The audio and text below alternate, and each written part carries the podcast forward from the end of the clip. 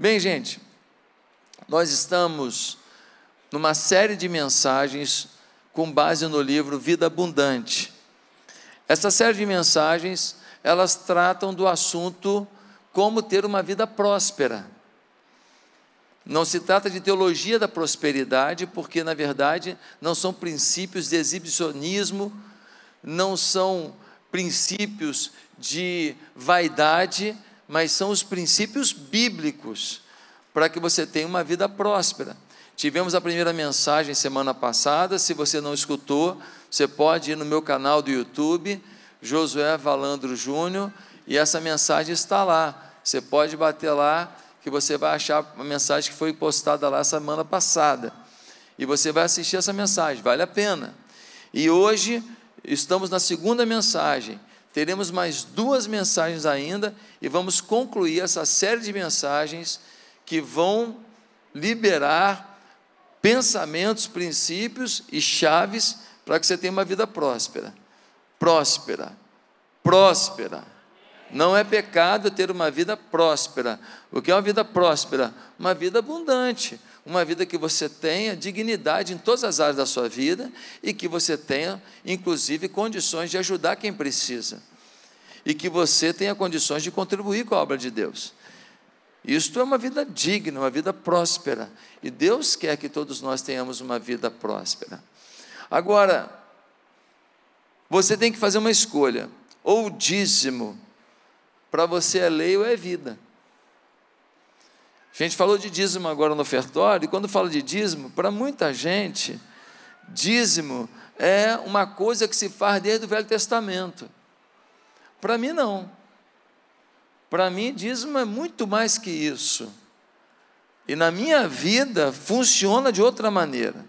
Mas vamos entender melhor a questão do dízimo aqui. 10% de tudo que a gente ganha devemos devolver a Deus. Isso é coisa da lei de Moisés? Foi com Moisés que isso começou? Não. Isso está em toda a Bíblia. Antes de Moisés, a gente vê lá em Gênesis capítulo 14, versículo 18, que Abraão, ele ganhou uma guerra e teve um despojo de guerra muito grande. E aí, sabe o que Abraão fez? Falou: ninguém toque nada, primeiro o dízimo. De tudo aquilo, era muita coisa, ele pegou 10% daquilo e levou aos pés de Melquisedeque. Melquisedeque era uma, um sacerdote. E aí no livro de Hebreus vai dizer que Melquisedeque, que Jesus era da linhagem de Melquisedeque. Sabe o que quer dizer isso? Vamos traduzir em português que todo mundo entenda? Significa que quando você estava dando o dízimo a Melquisedeque, Abraão fez isso, ele estava nos ensinando a entregar nossos dízimos aos pés de Jesus. Jesus é uma sucessão do sacerdócio de Melquisedeque, ou seja, quando você está dando o seu dízimo, você está devolvendo ao próprio Jesus, para que ele possa fazer a obra dele chegar mais longe. Irmãos, esse princípio do dízimo é tão forte na Bíblia, que, por exemplo, lembra dos dois filhos de Adão e Eva, Caim e Abel? O Caim, lá em Gênesis capítulo 4, o Caim chegou e deu uma oferta. Mas o Abel, o que, que ele fez? Ele pegou a primícia, o primeiro fruto, e diz assim, e o fruto gordo, ou seja, um animal, ele era, ele era é, é, criador, né? Então ele pega e dá o primeiro, primeira cria, mas robusta, porque quando a cria não era robusta, não era bonita, tal, então, mesmo sendo a primeira, a primeira cria de um animal, tinha que ser para Deus. Então, mesmo sendo a primeira cria, ah, mas nasceu feinha, meio esquisitinha. É, meio fraquinha. Então pegava um animal bonito, um animal forte, um animal gordo, pegava um animal melhor, sacrificava aquele animal no lugar desse aqui. Por quê? Porque a primícia tinha que ser dada, a primeira cria tinha que ser dada, e tinha que ser boa, tinha que ser agradável. Olha o princípio do dízimo, está até no jardim do Éden. Sempre alguma coisa não é tua. No jardim do Éden tinha árvore adoidado para Adão e Eva, mas tinha uma árvore que Deus falou assim: nessa aqui não mexe não. Essa é separada, é a árvore do bem e do mal. Se tocar nela vai dar problema. Se tocar nela vai ter maldição. Sempre tem uma coisa que, se você tocar, não é benção na sua vida. Ah, mas eu sou muito abençoado. Não estou falando que você é amaldiçoado, estou dizendo que essa atitude não é benção na sua vida. Tem benção que você não vai ter, e tem maldição que você pode ter. Porque tem um princípio. Você quer ver uma coisa fundamental na nossa vida? É a gente entender que existem princípios que não são da lei ou antes da lei, são princípios eternos de Deus. Tem gente que fala assim: ah, o dízimo é coisa da lei de Moisés. Não. Por exemplo, na lei de Moisés falava para não matar. Agora, quando Jesus veio ao mundo, começa a era da graça, era da lei, era da graça a partir de Jesus. Está liberado matar? Lá não podia roubar. Agora, na época da graça, pode roubar, coitadinho, vítima da sociedade. Pode roubar. Está liberado? Não. Por quê? Porque alguns princípios são princípios eternos de Deus. Nunca a vinda de Jesus ao mundo facilitaria a vida de quem quer fazer coisa errada. Nunca. Agora, preste atenção na frase que eu vou falar agora. O dízimo é um teste. Repete comigo: o dízimo é um teste. Pastor, por que você está falando isso? Dízimo é quantos por cento? 10%. Vamos lá, vamos entender o que é o número 10 na Bíblia. Queridos, a Bíblia diz assim, Mateus 6, 21, quem está anotando, Mateus 6, 21, porque onde estiver o vosso tesouro, aí estará também o vosso coração. Olha só, não diz onde está o seu coração, está o seu tesouro, diz onde estiver o vosso tesouro, aí está o vosso coração. Ou seja, aquilo que é o fundamental para mim, meu coração está lá. Se a riqueza é a base da minha vida, meu coração está lá. Então Deus, Ele cria um teste. E qual é o teste para a riqueza não ser o objetivo final da sua vida? Não que seja proibido. Não que você não possa querer ser rico, não tem problema nenhum. O problema é você não passar no teste. Por que, que eu digo isso? Vamos lá. Quantas pragas Deus mandou sobre o Egito? Dez. Quantos mandamentos a gente tinha que obedecer na lei? Dez. Quantas vezes Deus testou Israel quando estavam pelo deserto? Dez. Quantas vezes Deus testou o patriarca Jacó quando estava trabalhando com Labão? Dez. Quantos dias Daniel foi testado no primeiro capítulo? Dez. Irmão, a resposta é sempre dez. Quando fala de dez no Velho Testamento, está falando de teste. E até hoje é assim. Que nota você tirou de zero a dez? Ah, pastor, e no Novo Testamento? No Novo Testamento, dez virgens Dez virgens foram testadas. Algumas tinham azeite na sua lamparina, algumas não tinham. Quando o noivo, Jesus estava voltando, a virgem representa a igreja. Quando o noivo estava voltando, algumas virgens não tinham mais azeite, foram comprar azeite. O noivo entrou para as bodas, fechou a porta e elas pereceram. O teste era para dez. O número dez, toda hora na Bíblia, é um teste. Aí em Apocalipse, capítulo 2, versículo 10, 10, diz assim: Não tenha medo do que você está prestes a sofrer. O diabo lançará alguns de vocês na prisão para prová-los, e vocês sofrerão perseguição durante dez dias. vai haver um teste, uma perseguição, uma pressão sobre a igreja no final dos tempos de dez dias. Querido, o número 10 está associado a testes. O dízimo é o teste do coração.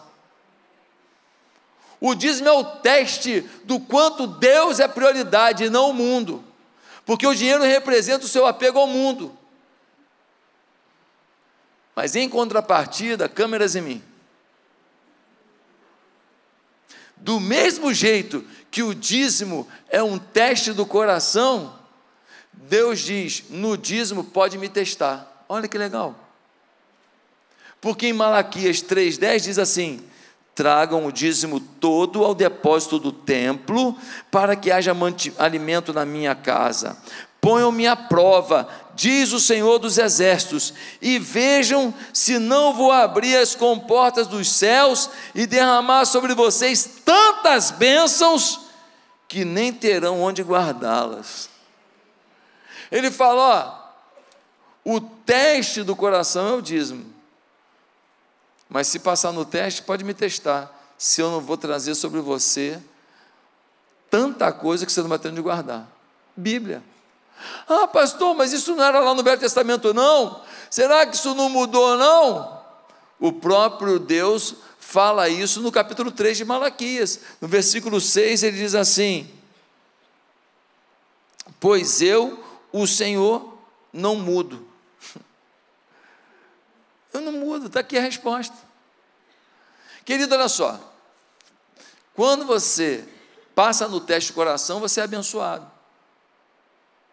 Segundo Malaquias 3,10, quando você não passa no, passa no teste do coração, você atraiu maldição. Você fala, mãe, mas conheço um monte de gente que não dá um dízimo e tem dinheiro a benção. Não estou perguntando se ele tem dinheiro, estou perguntando se ele é abençoado. Entre ser abençoado e ter dinheiro tem uma diferença tão grande.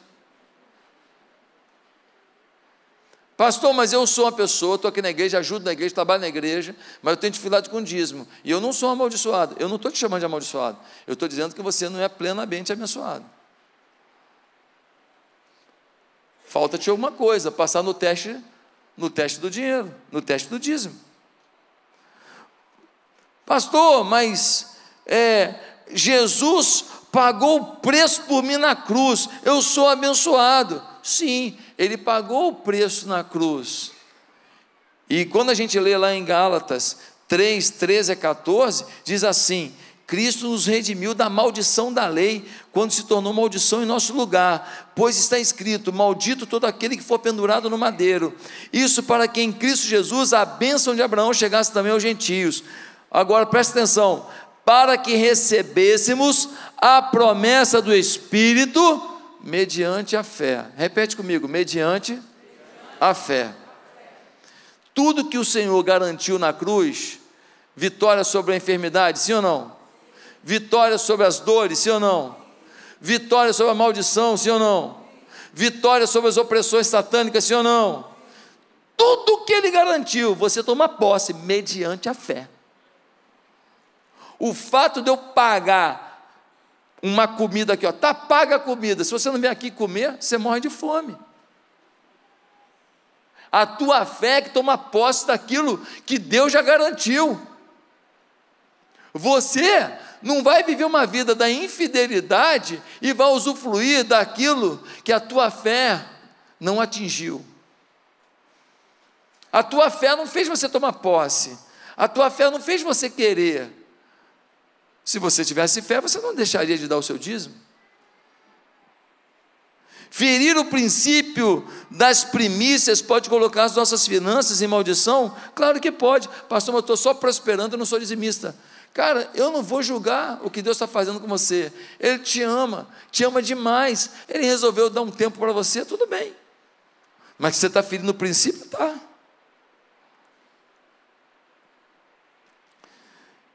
Lei e graça.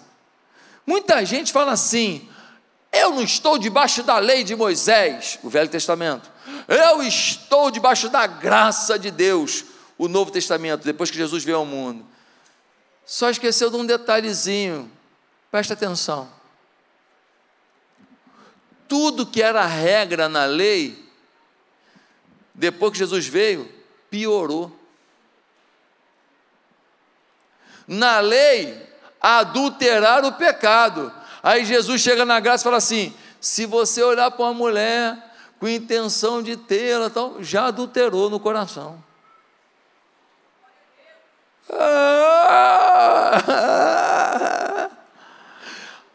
Na lei dizia assim: olha, se você matar uma pessoa, é pecado. Na graça, se você se irá no coração desejando o mal dessa pessoa, você já cometeu um assassinato no seu coração. Irmão, piorou. Então, o camarada que quer dizer que não está debaixo da lei, está debaixo da graça, ele tem que falar assim: é, na lei é 10% o dízimo, na graça, vou dar 20, vou dar 30. Mas eu nunca vejo ninguém que fala isso querendo dar mais, sempre, sempre quer dar menos. Sempre quer dar menos. Por quê? Porque o seu princípio não está focado no que a Bíblia diz. Gente, é tanto texto falando sobre dízimo na Bíblia, não é só Malaquias, não. Hebreus 7, 8. No primeiro caso, quem recebe o dízimo são homens mortais. No outro caso, é Jesus, de quem se declara que vive. Gênesis 28, 22 mostra Jacó entregando o seu dízimo. Levítico 27, 30 mostra que todos os dízimos da terra, cereais, frutas, pertencem ao Senhor, são consagrados ao Senhor, ou seja, o dízimo é separado ao Senhor, o dízimo não é seu. É seu. O dízimo não é meu. Queridos, ah, e Jesus, Mateus 23, 23, Jesus falando com os fariseus, falou para eles: ó, continue entregando o dízimo, continue tendo a atitude para com a sinagoga, para com a igreja, só não esqueçam que isso não é tudo, tem outras coisas que têm que ser feitas também. Ou seja, Jesus validou o dízimo, só não falou que dízimo compra a salvação. Só não falou que dízimo é tudo, que tem que ter caráter, tem que ter atitude, tem que ter bondade, tem que ter perseverança, tem que ter mansidão, tem que ter carinho pelas pessoas e uma série de outras coisas. Mas ele chancela o dízimo. Não há o que questionar, naturalmente o dízimo não é uma amarga obrigação, não é uma simples prática religiosa, não é punição. Dízimo é uma maravilhosa oportunidade que traz tremendos benefícios. Dízimo não é despesa, é investimento. Tem uma diferença. Você bota 10 mil reais no lixo, comprando uma bobeira que você não vai usar, desperdício. Você pega 10 mil reais, faz uma aplicação que ela te rende lá 11 mil reais, ganhou 10% em cima. Então, ela te gerou o quê? Mais benefício. O dízimo precisa ser feito, ser visto assim. Agora, gente, eu vou dar um exemplo prático para a gente entender como Deus olha o dízimo. Imagine que um homem viajou. Ele tem três amigos que estão precisando de ajuda. Ele fala para os, três amigos: Olha, vou mandar 10 mil reais para cada um de vocês. Mas eu quero que cada um de vocês entregue mil reais para minha esposa. O tempo passa, o homem volta, chama os três amigos. Quando ele vai ver o relatório, ele vê o seguinte: que um amigo deu todos os meses mil reais para a esposa dele. Mas um outro amigo que ganhou 10 mil reais todo mês dele, deu dois mil reais para a esposa dele todos os meses. E vê que um outro, no primeiro mês deu mil, no outro deu 800, no outro deu 500, no outro 200, depois não deu mais. Deixa eu te perguntar uma coisa. Você vai tratar todo mundo igual? Um só cumpriu a obrigação, deu o que você determinou. O outro demonstrou carinho pela sua esposa, deu o dobro do que você pediu. E o outro demonstrou ingratidão e desrespeito para com você, porque roubou do que você pediu. Você vai tratar igualzinho os três? Fala a verdade. Então, gente, nós precisamos entender que a quem tiver vai ser dado, mas a quem não tiver, até o que tem vai perder. Os caras precisavam de ajuda, até o que ajuda que ele estava tendo não vai ter mais. Por quê? Porque foi ingrato, porque não soube separar a parte da generosidade, a parte da obediência.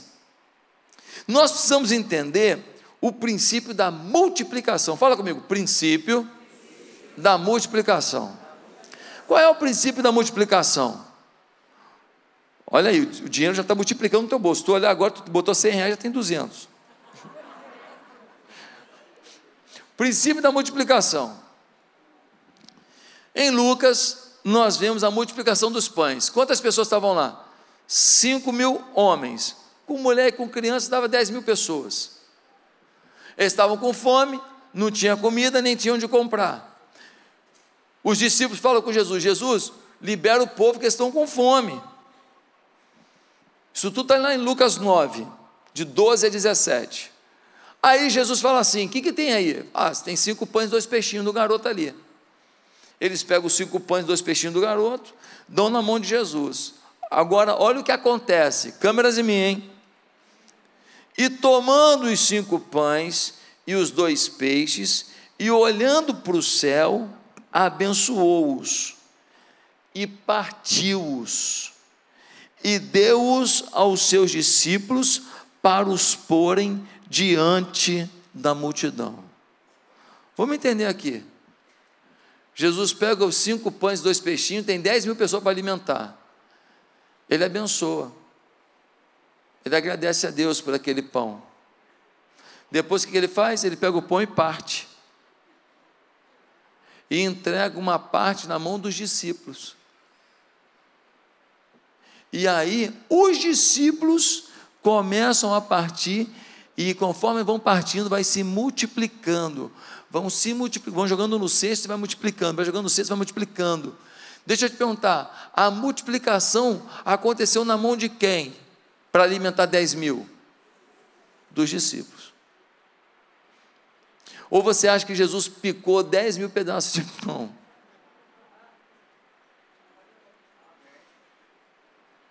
Ele deu o exemplo, partiu e entregou, faz. Se partir, parte para ver se não multiplica. Quando eles partiram, multiplicou. A multiplicação se deu na mão dos discípulos. Tem dois princípios muito fortes aqui. O primeiro princípio que a gente não pode esquecer é: algo precisa ser abençoado antes que possa multiplicar. Você precisa abençoar o seu dinheiro antes dele multiplicar. Você precisa abençoar a sua vida financeira antes dela multiplicar. E como que a gente abençoa? Obedecendo, cumprindo, passando no teste do dízimo. Quando você entrega o que não é seu, porque a Bíblia diz que não é seu, a Deus, você está passando o teste, você está abençoando aquilo que ficou com você, para que você multiplique. O segundo princípio a gente não pode esquecer de um versículo, né? Romanos 11, 16, diz assim: E se as primícias são santas, também a massa é. Se a raiz é santa, também os ramos o são. Querido, se o pedacinho está santificado, o resto está santificado. É esse o princípio.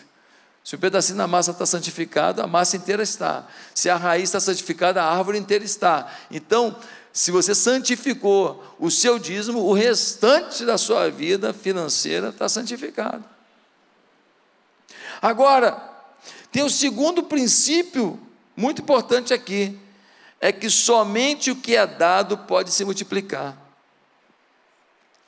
No exemplo que a gente viu, os discípulos tinham o pão e os peixes, eles haviam sido abençoados e, e assim tinham potencial para se multiplicarem.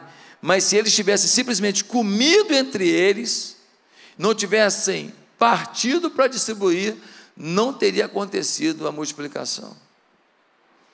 Você tem que abençoar sua vida com a sua fidelidade, passando no teste do dízimo.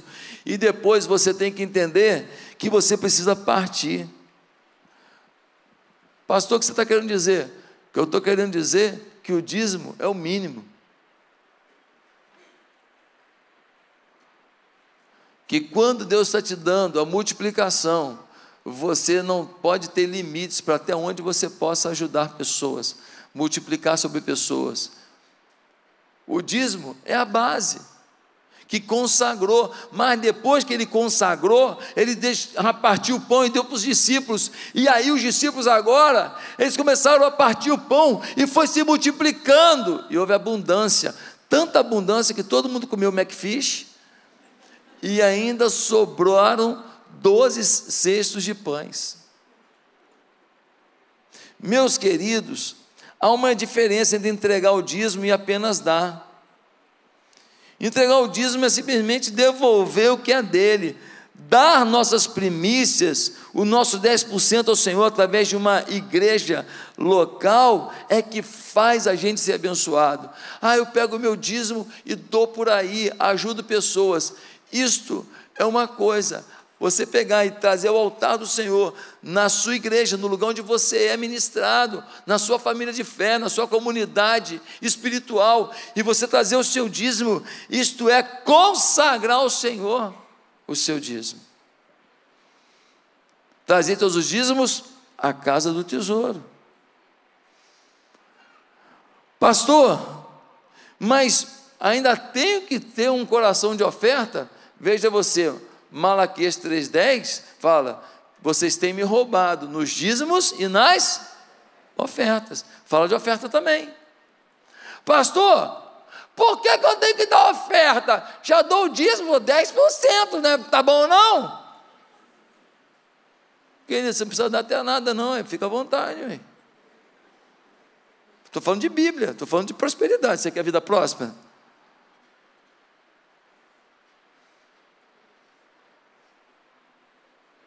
Irmão, o dízimo é de quem? É seu ou é de Deus? Então, meu amigo, você só pode dar do que é seu. O dízimo é de Deus, você cumpriu a ordenança, você passou no teste. Você só pode dar do que é seu. Os 90% é que você pode dar. O dízimo não é seu. Pastor, mas isso é muito difícil. Deixa eu te falar uma coisa. A gente precisa entender que os princípios de Deus são eternos e funciona eternamente. Eu não estou mandando ninguém aqui ser ostentador, ninguém aqui ser vaidoso, mas eu estou falando que todo mundo aqui pode ter uma vida mais próspera que imagina, uma vida mais digna que imagina. Vou dar um exemplo para você. Eu, com 21 anos, eu estava contratado numa multinacional americana, bem empregado. Saí da faculdade já estava contratado antes de terminar a faculdade. E lá a gente tinha um negócio chamado BIP. Botava assim, porque quando os sistemas da Shell Brasil caíam, lá tinha um problema qualquer, a gente tinha que ir para lá resolver. Então ficava com BIP. E quando tinha feriadão, era um desespero ficar com BIP. Porque se desse algum problema, você ia ter que sair do feriadão e ir para lá. Só que o garoto novo queria dinheiro, irmão. Eu queria trabalhar dinheiro, que se dane. Então, eu pegava. Então, me lembro de uma vez que eu peguei um bip, e eu peguei o bip, assim, deu uns cinco dias de feriado. E a hora bip era 33% da hora trabalhada. Então, a cada três horas, eu estava ganhando uma hora de trabalho minha. Irmão, foram cinco dias de feriadão. E eu com bip. E ninguém quis, eu fiquei com bip. E todo mundo falando, é, tá lascado tal. Irmão, eu naquele feriadão, eu joguei bola, eu fui à praia, eu fui para tudo quanto lugar, passei. O bip não tocou um dia. Cheguei na segunda-feira no trabalho, e aí, José, como é que foi? Todo mundo querendo tirar sarro com a minha cara, né? falei, não tocou não, irmão. Ganhei de graça.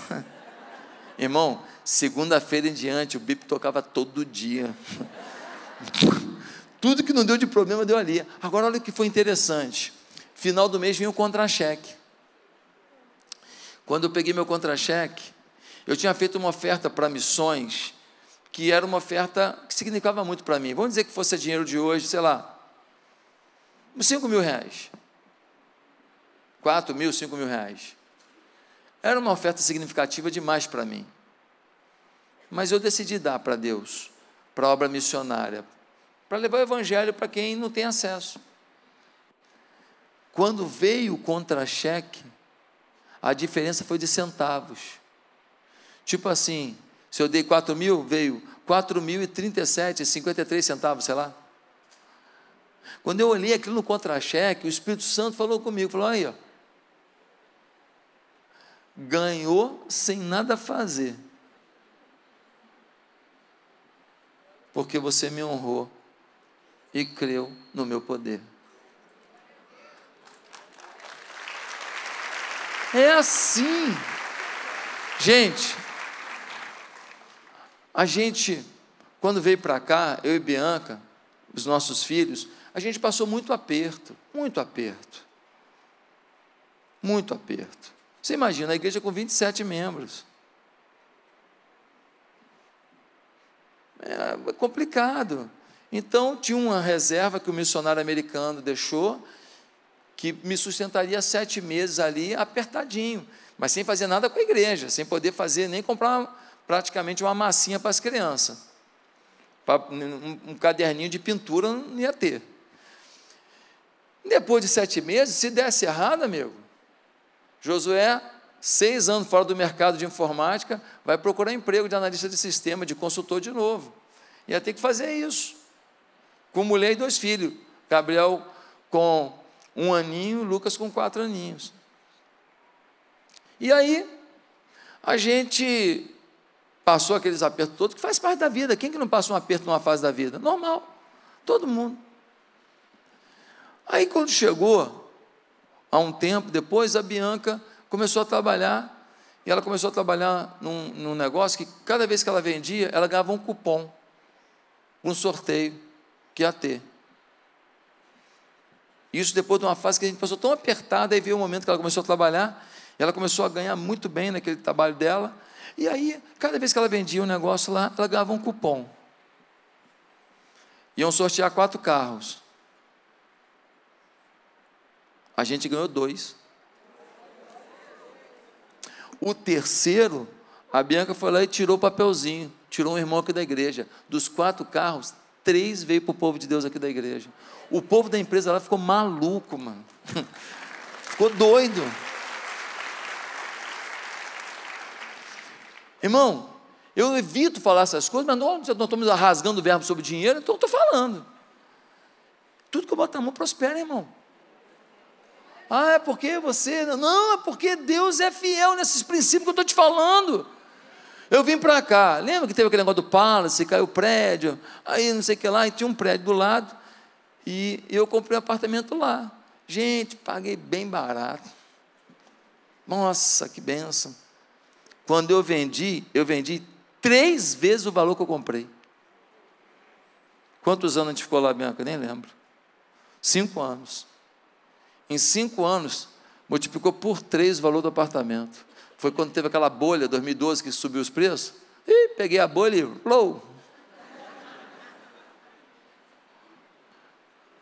Eu tinha, eu tinha com 21 anos, 21 ou 22, não lembro agora, eu, garoto, né, ganhando dinheiro, comprei um XR3. Eu também sei, sei, também sei ser besta, gente. Todo jovem quer ter um carrinho assim legal, né? O XR3 era o carro do momento, então eu comprei o XR3. Só que teve um detalhe. Quando eu fui comprar o XR3, ele estava muito barato. Mas eu, no afã de comprar, o preço era 11.500 cruzado, real, será que desgrama que era aquilo? E e estava 9.500, 2 mil a menos, a diferença é muito grande, 11 mil, 2 mil. No dia que eu fui lá comprar, fui até de perto do Rio das Pedras, vim lá da ilha. O cara estava molhando o carro, não estou dando uma lavada. Eu não maldei, sabe? Olhei o carro, pá, comprei o carro. Irmão, o carro tinha sido capotado. Quando virava o volante para cá, ele, ele fazia a curva completa. Quando virava para cá, ele, ele tinha mais dificuldade. Sabe? Ele não ficou alinhado. Dava para dirigir, mas assim, dava para ver que o carro tinha um problema. Falei, nossa, a vida, comprei um carro que foi capotado. Mas paguei muito barato. Imagina, 20% a menos, né? Beleza. Eu e Bianca, a gente namorava, a gente, a gente gostava de fazer, sabe o quê? A gente gostava de ir para show de banda gospel, altos louvores, banda e voz. A gente gostava dessas coisas. A gente ia cinema também? Ia. A gente também ia comer sanduíche, comia no Mr. Pizza, lembra do Mr. Pizza? Falecido, vamos orar por ele aqui. Falecido Mr. Pizza. A gente ia aquela cheia de gordura, aquela, mais, aquela que eu mais gostava. Tal. É, irmão, a gente, a gente ia no La Mole, eu e Bianca, eu estava começando a minha vida. Quem não economiza no início da vida não vai ter depois, tá? Só um toque para você. Então, você tem que saber lidar com o dinheiro. Eu ia com a Bianca no Lamore. E aí no Lamore, qual era o nosso, nosso prato mais normal lá? Pediu couvert, que é maneiro o couvert, né, do Lamore. E pediu uma lasanha e dividia por dois. E nós fizemos isso muitas vezes, que é uma forma de dar uma economizada. E se a namorada tem vergonha de você propor isso, ih, irmão, está lascado. Começou já no patamar. Não, a gente fez isso, fez isso e hoje, hoje ela já pode comer o, o, uma salada também. Então, gente, eu comprei o XR3, ganhei um dinheirão. Aí nós fomos assistir um testemunho de um cara que tinha sido travesti, se converteu, largou aquela vida de prostituição e tudo, e nós fomos ouvir. Aonde? Numa igreja lá, na subida do Morro do Juramento. E eu fui de quê? XR3. Quando paramos na porta lá, lembra daqueles ganchos que tu botava assim no, na embreagem e prendia no volante? Levanta a mão quem teve isso. Muito engraçado, né? Aquele era o tempo que o ladrão precisava para te roubar. Tu chegava, botava assim, então ó, é o tempo dele chegar. Quando eu estou botando ali, o ladrão, perdeu, maluco, perdeu, perdeu, maluco. Levaram o XR3. Falei, meu Deus do céu. Mas o XR3 era capotado. Seguradora foi me pagar 26.280. Tinha inflação naquela época maior. Mas em três meses, o que eu paguei 9.500, eu botei 26.280 para dentro. Irmão, eu posso te contar um milhão de situações. Quando você tem o princípio da multiplicação, você faz a sua parte para ganhar dinheiro, mas o dinheiro também te procura. Ou você acha que eu queria ser roubado? Não, mas Deus me abençoou até através de um roubo. O roubo foi ruim? Foi, mas Deus me deu uma benção. O que eu estou querendo dizer para você é que nós temos que vencer o espírito de mamon. Quem é mamon? É uma palavra aramaica que significa riquezas. O espírito de mamon é quando você adora a riqueza, adora o dinheiro. Um dos versículos mais mal interpretados da Bíblia é o texto de 1 Timóteo 6, que fala que o amor ao dinheiro é a raiz de todos os males. Vamos repetir? O o amor ao dinheiro não é o dinheiro. É o amor ao dinheiro. Irmão, eu louvo a Deus que alguns irmãos aqui na igreja têm muito dinheiro. Porque se não fosse isso, a gente estava dando comida para 250 crianças, não, irmão. Quatro refeições por dia. Eu louvo a Deus que tem irmãos aqui que volta e meia chega lá, ajuda. Legal demais. Nós gastamos milhões para fazer aquela creche ali e vamos gastar dinheiro com criança pobre o resto da vida. Sabe quem faz isso? Só a igreja de Jesus. Mas sabe por que ela faz isso? Porque aqui tem amor, aqui tem lealdade. O mundo só quer fazer para reter, a gente quer fazer para doar. E porque a gente doa, Deus multiplica. Deus abençoa. Meus irmãos, nós temos que vencer o espírito de mamon. Mateus 6, 24 diz: Ó, você não pode servir a dois senhores, ou você vai servir o Senhor ou a mamon. Jesus falou: se você amar riqueza, você dançou. Mas ele não falou para você não ter riqueza, não. Ele não falou para você não ter abundância, não, não. Você sabia que todo dinheiro tem um espírito sobre ele? Ou tem um espírito de Deus ou tem um espírito de mamon. Por isso, dinheiro é teste. Qual é a regra, gente? Observei que as pessoas que mais estão sob a influência do espírito de mamon tendem a ter muito medo com relação ao seu dinheiro. Pessoas que têm espírito de mamon, eu conheci um senhor, ele ele era um obstinado por guardar dinheiro, por guardar dinheiro, guardar dinheiro. É um tio, um tio da, da minha sogra. Tudo com ele é dinheiro, os assuntos dele, dinheiro. Ele adorava saber quantas pessoas ganhavam. Ele ficava com assim, mas assim, você já deve estar ganhando mais ou menos. Ah, Ah, eu nunca falava. Gente, está preocupado com o dinheiro dos outros, vai cuidar da sua vida.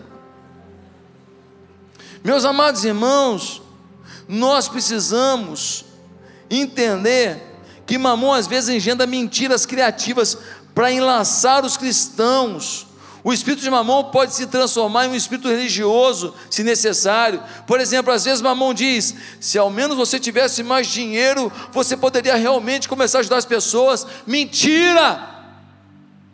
Eu conheço gente que não tem dinheiro e o que tem parte. Isso é mamão. Ah, quando eu, eu me estabilizar, eu vou ajudar muito a creche, pastor. Você nunca mandou um real para lá. Você vai me dizer que é porque não teve chance? Ah, pelo amor de Deus. Oh, Deus te ama, Deus quer abundância para a tua vida. Agora, por favor, não dê desculpa para aquilo que você ainda não resolveu. O Senhor quer participar da tua vida de forma integral, mas você precisa vencer isso. Quem não é fiel no pouco não vai ser no muito, é o que a Bíblia diz. Ah, pastor, eu não dou porque eu ganho muito. Pede para ganhar pouco. Senhor, arranca tudo. Meu dinheiro está todo no banco tal. Derruba. Ah, ué, quer ganhar pouco? O outro fala: Eu não dou porque eu ganho muito pouco. Quem tem mais que dê. Eu quero contar duas histórias do pastor Robert Morris que ele conta no livro. A primeira, ele e a mulher dele tinham um orçamento mensal de 600 dólares. E aí, uma vez por mês, eles conseguiam ir num restaurante baratinho fazer um lanche. E aí eles foram. Quando chegaram lá, tinha uma garçonete. E o coração deles se encheu de amor por ela. E eles começaram a falar de Jesus para ela. Quando eles iam pedir o lanche, bebida, comida, eles viram que ia gastar o dinheiro todo. Eles tinham 50 dólares para gastar. Então eles falaram assim: se a gente der muita gorjeta para ela, ela vai ficar impressionada. E talvez ela queira entender por que, que a gente tem esse amor por ela e quem sabe ela vai encontrar Jesus. Então eles fizeram o seguinte: numa conta de 10 dólares, eles deram 50 dólares de gorjeta. E deixaram um livretinho fininho falando de Jesus e da salvação. E foram embora. No mês seguinte, eles voltaram, na expectativa dela estar lá. Ela estava. Quando eles foram falar com ela, chegaram lá, ela falou: Nossa, que bom que vocês apareceram. Queria contar um negócio para vocês. Eles falaram: O que, que foi? Ela falou: Olha, eu li o livretinho. Ah, e aí? E aí que no final tem uma oração para aceitar Jesus, não tem? Eu fiz. Puxa, que bênção! Mas tem mais, o que? Eu liguei para o meu marido e eu li para ele o livretinho todo. E ele também fez a oração, aceitando Jesus como Senhor da vida dele. Aí, ele, aí eles falaram assim: O teu marido estava viajando? Falou: Estava. Aí ela: Não estava, não. Ele está preso. Ele ainda tem mais dois a três anos para ficar preso. Mas ele entregou a vida a Jesus. O teu dinheiro salva alguém. Eu vi um vídeo ontem que me provocou. Eu tenho visto muito pouco Instagram, estou diminuindo muito, porque eu tenho tanta coisa para fazer que eu não posso ficar vendo muito Instagram, não. Mas ontem eu vi um pouquinho e apareceu um vídeo de um garotinho negro e ele se deliciando numa água que estava caindo, porque numa comunidade que não tinha água, uma pessoa instalou um, um sistema para tirar água. E agora a comunidade inteira tem água potável. E o menininho estava se deliciando, ele estava olhando para a água como se fosse sorvete de flocos. E Deus falou no meu coração que eu vou fazer, não sei quantos, mas eu vou fazer pelo menos um desses do meu bolso, não é da igreja não. Não é a nossa obra conjunta não, do meu bolso. Numa comunidade dessa. Você já imaginou você chegar numa comunidade que as pessoas estão bebendo água porque você botou um negócio desse lá? Você imaginou o que aquelas famílias todas têm a dignidade da água, da água viva, da água fresca? Porque você, você foi lá e custeou, oferta, não é dízimo não, é sua oferta, sua oferta, você ofertou, eu quero ter esse prazer. Eu não sei se é 20 mil dólares, se é 25 mil dólares, Deus vai me dar condição, eu vou fazer. Eu vou fazer. Sabe por quê? Porque aquele garotinho não tem água. Meu Deus do céu! Quem somos nós? Como a gente vê o mundo? Qual é a paixão que a gente tem, que a gente retém tanto? Se Deus fala, seja fiel, que eu vou te abençoar, para você abençoar outros e multiplicar sobre outros, mas a gente retém. O Robert Morris conta uma história também bem interessante. Ele fala que ele estava numa convenção em Dallas. E aí ele teve a hora do ofertório. Aí ele foi, pegou 100 dólares, que era tudo que ele tinha. Falou: Vou ofertar tudo para esse propósito. Mas ele sentiu no coração de levantar a mão. Ele pegou o dinheiro, botou na mão dele e levantou consagrando a Deus, falando: Deus, vai chegar longe esse dinheiro, abençoa pessoas com esse dinheiro. Na galeria tinha um homem que viu ele com a mão para cima, na hora do ofertório. Deus falou com o homem: vai naquele homem lá de mãos para cima lá e dá para ele 10 mil dólares. O homem desceu, foi lá e deu um cheque para ele de 10 mil dólares, cem vezes mais. Ali, Robert Morris entender o princípio. O princípio é o tamanho da tua generosidade, o tamanho da tua fidelidade, é o tamanho da tua recompensa. Só que o princípio não é que você tem prazer na recompensa, o princípio é que você tem prazer na oferta. O que Deus vai me dar por eu proporcionar água para uma criança, Irmão, isso é problema de Deus, Ele dá o que Ele quiser, quando Ele quiser. Agora, o prazer de ver uma criança bebendo aquela água porque eu ajudei, esse prazer é meu, o prazer de dar é meu, eu quis esse prazer. Quem entendeu?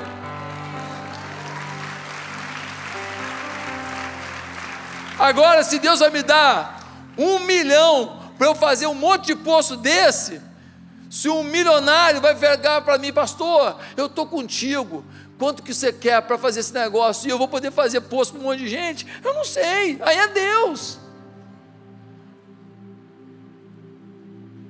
Mas pelo amor de Deus, acorda para o sistema do reino. Acorda para o princípio da palavra. Acorda para a forma como as coisas são em Deus. Mas sabe qual é o problema da gente? Estou terminando agora.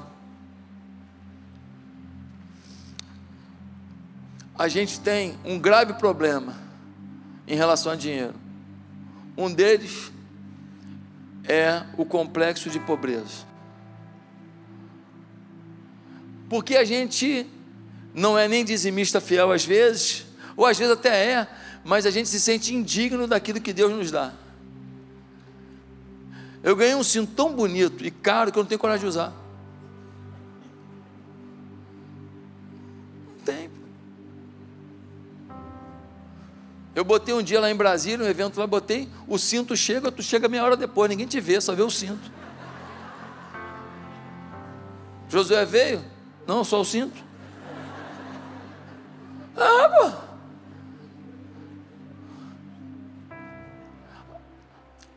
Você, você, alguém vai na tua casa. Pô, que casa linda, hein? O que, que você fala? Pô, maior sorte. Pô, paguei barato. Nossa, foi um leilão. Hum. A gente quer justificar.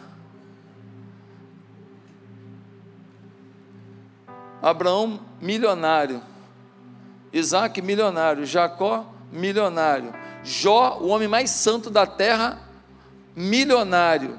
Ah, mas perdeu tudo depois. Perdeu. Aí foi fiel a Deus quando perdeu. Aí Deus deu para ele o quê? O dobro do que tinha. Salomão, se você pegar a quantidade de ouro que Salomão tinha e colocar no preço de hoje, acho que está 315 mil o, o quilo do, do ouro. Eu não sei porque eu não tenho ouro nenhum, mas tudo bem. Eu estava estudando isso para poder pregar acho que é 315 mil. Se você pegar a quantidade de ouro que Salomão tinha, ele tem trilhões. É o homem mais rico do mundo. Irmão, nós precisamos entender, entender que o espírito de pobreza, ele não vem de Deus. Se Deus te deu, não precisa justificar. Agradeça. Poxa, que vestido bonito, irmã. Obrigado. Obrigado. Pô, relógio bonitão, hein, meu irmão? É, não, barato, pô. É, é, que é isso, pastor? Nada demais, não. Para quê? Obrigado. Ah, que nada, comprei no camelô, lá em Miami. Quer, quer justificar, pô? É teu, achei bonito, você também é bonito. Quanto custou? Se foi 10 dólares, 1 bilhão de dólares, qual o problema? O problema é teu dinheiro foi teu, que se dane a opinião do outro. Mas não! O problema da teologia da prosperidade não é a eliminação do espírito de pobreza. O problema da teologia da prosperidade é aguçar o espírito de orgulho. É você falar, eu você não tem. Olha o seu carro, olha o meu. Olha, e isto é diabólico. Entre o espírito de pobreza, de você não se sentir no mérito quando ganha um presente, quando ganha uma oportunidade, e entre a vaidade de querer ostentar, de querer mostrar, de querer se impor, entre as duas coisas está o equilíbrio, que é o quê? Passar no teste do dinheiro e deixar Deus te abençoar do jeito que Ele quiser. Amém? Então eu quero terminar essa palavra dizendo: não tenha medo do que Deus vai te dar, porque tem gente aqui que vai prosperar demais, porque vai viver esse princípio a partir de hoje. Não tenha medo da ideia que Deus vai te dar, da visão que Deus vai te dar para investir o dinheiro que você tem ganho, porque conforme o investimento você perde tudo, ou você multiplica. Não tenha medo, mas mantenha o seu coração em Deus e seja generoso. Além do seu dízimo, seja um ofertante. Dê do que é seu, o dízimo não é. O dízimo é o teste do coração. E que Deus nos abençoe, amém?